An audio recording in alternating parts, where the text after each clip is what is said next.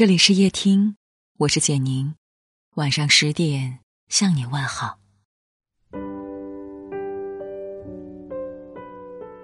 新年刚过，很多人都变得焦虑了起来。读书抱怨作业多，上班抱怨工作累，回家抱怨家务忙。生活的压力无处不在。如果你想的太多，不懂得舍弃和放下，只会让风浪变得更加肆无忌惮。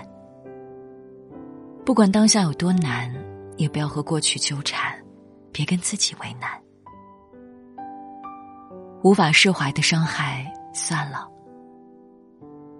作家王尔德说：“为了自己，我必须饶恕一些事，因为一个人不能夜夜起身，在灵魂的园子里栽种荆棘。那些无法释怀的伤害，就是长在我们心里的荆棘，只有学会拔掉它们。”你才能过得从容心安。看过刘震云的小说《我不是潘金莲》。小说中，李雪莲与丈夫假离婚，想要多分一套单位的房子。哪知丈夫变心，转身就拿着房子与别人结了婚。愤怒之下，为了讨回公道，要个说法，她一纸诉状将前夫告上了法庭。败诉后，她又再次上诉。再败诉，又再上诉。十几年来，他不间断的告状上访，官司从小县城一直打到北京。直到有一天，前夫车祸身亡，他才突然发现自己这么多年所做的一切都没有了意义。原本年轻貌美的李雪莲，前前后后蹉跎了二十年的光景，到头来只落得家破人亡、人老珠黄。作家周国平说过：“人生智慧的一个重要方面，是分清什么是自己能够支配的，什么是自己不能支配的。毕竟，人生不如意十之八九。对于那些自己无法支配的事，你只能顺其自然。若总是纠结于心中的不甘，你又哪能看得到别处的风景？倒不如看开看淡，一笑而过，潇洒前行。”漫漫人生路，一念放下，万般自在。难以迈过的坎儿，转弯。生活中，你有没有过这样的经历？一次考试失败，就从此一蹶不振，丧失对未来的希望。工作有一点不如意，便各种想不开，没了重整旗鼓的勇气。感情遭受挫折。只会借酒消愁，失去了生活的方向。人生路上，事与愿违是常态，有的事不如意、不顺心。有时候，你遇到的那些坎儿，其实是在提醒你，走错路了，要懂得转弯。北宋年间，有一位少年出身官宦世家，小小年纪便将科举入仕当做毕生的理想。二十六岁那年，他第一次参加科举，结果名落孙山。三十二岁时，他第二次落榜。等到三十五岁，他又一次失败。几年之后，当他再度落榜后，他突然想通了：命里有时终须有，命里无时莫强求。既然考不中进士，那不妨接受这个命运安排，去做个潇洒文人。面对那条走不通的仕途之路。他头也不回的转身离开，到坊间填词去了。此后数年，他游遍大江南北，创造了上百个词调。他从一个身无功名的读书人，一跃成为北宋词坛宗师。这位少年便是婉约词派大师柳永。眼看着科举入仕失去指望，他却没有死磕，而在另一条路登上了人生高峰。易经有云：“曲成万物而不移。”世间万事万物，没有一个不是曲折迂回而成的。水能奔流到海，不是因为它能激流勇进，而是懂得避开障碍，拐弯前行。光能照耀大地，不只是它可以穿透云层，而是它能够曲折散射。人生之路总是崎岖难行。总会有迈不过去的坎儿，当你学会拐弯前行，也许在转角就能与惊喜撞个满怀。不够完美的自己，接纳。曾听过一句话：“万物皆有裂痕，那是光照进来的地方。”所以，不完美才是真正的人生。面对自身的瑕疵和缺陷，若是过分的苛刻，反而限制了自己。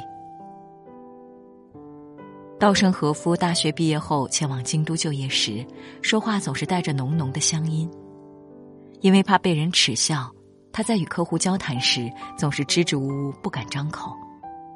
结果他工作很不顺利，一段时间下来，业绩平平。后来他慢慢意识到，我来自乡下，带些乡音是很正常的。于是他不再刻意掩饰自己的口音，慢慢的与人交流也变得自信起来。经过这番调整，他与人打交道越来越自然融洽，工作也更加顺畅了。中岛敦曾在《山月记》中写道：“我深怕自己本非美玉，故而不敢加以刻苦琢磨。”却又半信自己是块美玉，忽又不肯碌碌无为与瓦砾为伍，于是我渐渐脱离凡尘，疏远世人，结果便是一任愤懑与羞恨日益助长内心那怯弱的自尊心。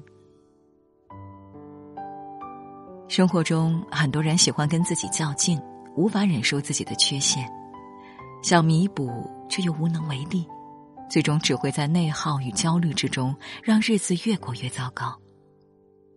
允许自己不那么完美，给自己减压，才能在繁杂的生活中变得游刃有余。听过一句话：“所谓人生困境，不过是你胡思乱想、自我设置的枷锁。很多时候，不是烦恼选择你，而是你主动选择了烦恼。人这一生，开心是过。”伤心也是过，疲惫是过，轻松也是过。与其愁眉苦脸，不如展颜一笑。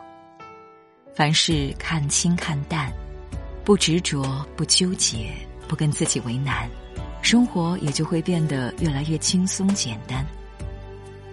点个再看，与朋友们共勉。我们流浪有多久？陌生世界里，一盘熟悉的温柔，生活在同一个星球，一直的漫游，只为着和你牵手。